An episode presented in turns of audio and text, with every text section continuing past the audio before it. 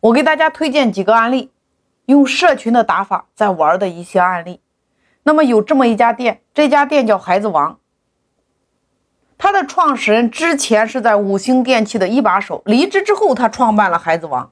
那孩子王这家店，他们在任何一个地方开店之前，他们做的一个动作叫做先招聘团队加微信。当微信加到一定的数量，他才确定能不能在这个地方开店。你看，这和我们传统的门店，它的打法是不是完全不一样的？孩子王在用互联网的思维，就是我得先找到我的粉丝，我有多少粉丝，我才来确定我能不能让他在这里开店。这和小米的打法是一样的呀。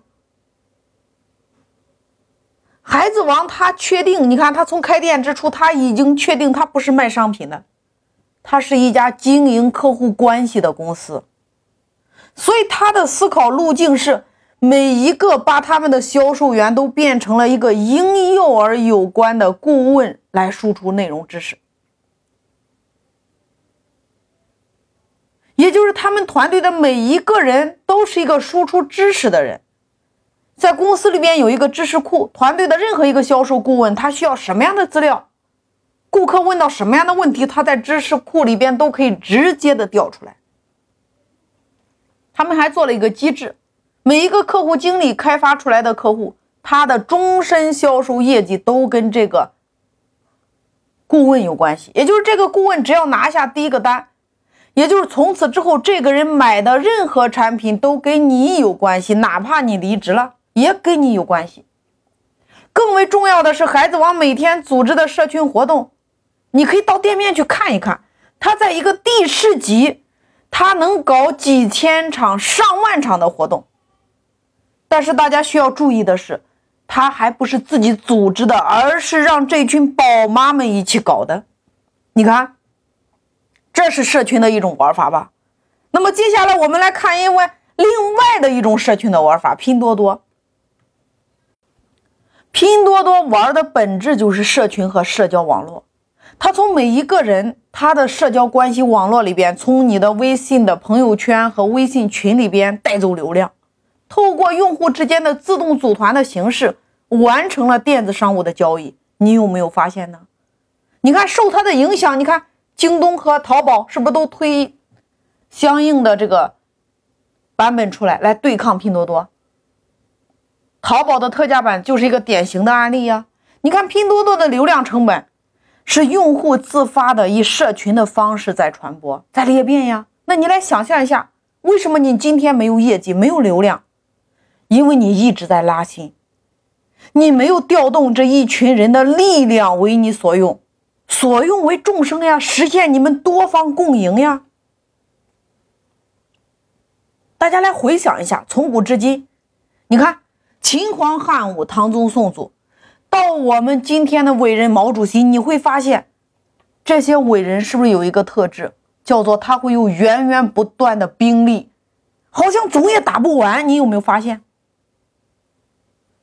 包括我们今天的互联网的这些精英。你有没有发现，他会有源源不断的人才，源源不断的顾客？我们今天很多的创业者，大家更像蒋介石。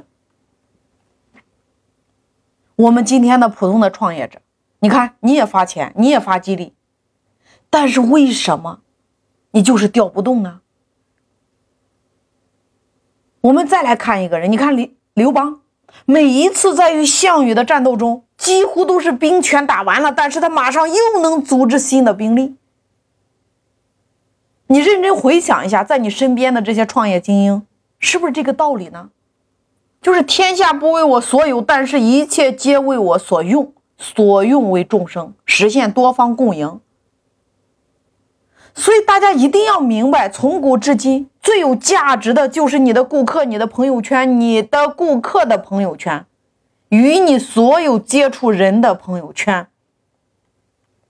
如果你是开店的，如果你是创业的，如果目前你正在为没有业绩而发愁，那么我再一次反复的给大家强调，最有价值的就是你所有接触过的人的朋友圈。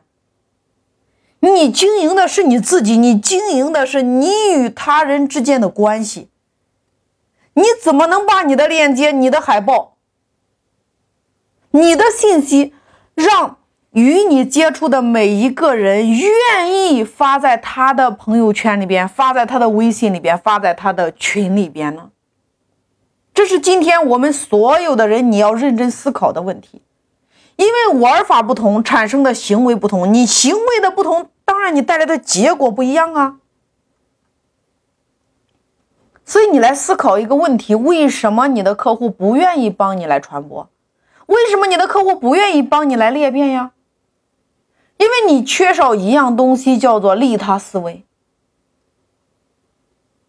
那你来思考，为什么我们每一次线下，我们每一次线下的落地课？每一个会员都会带，不断的来带人，公司没有强调他带人，但是他为什么会一直帮你裂变呢？利他思维，这是核心。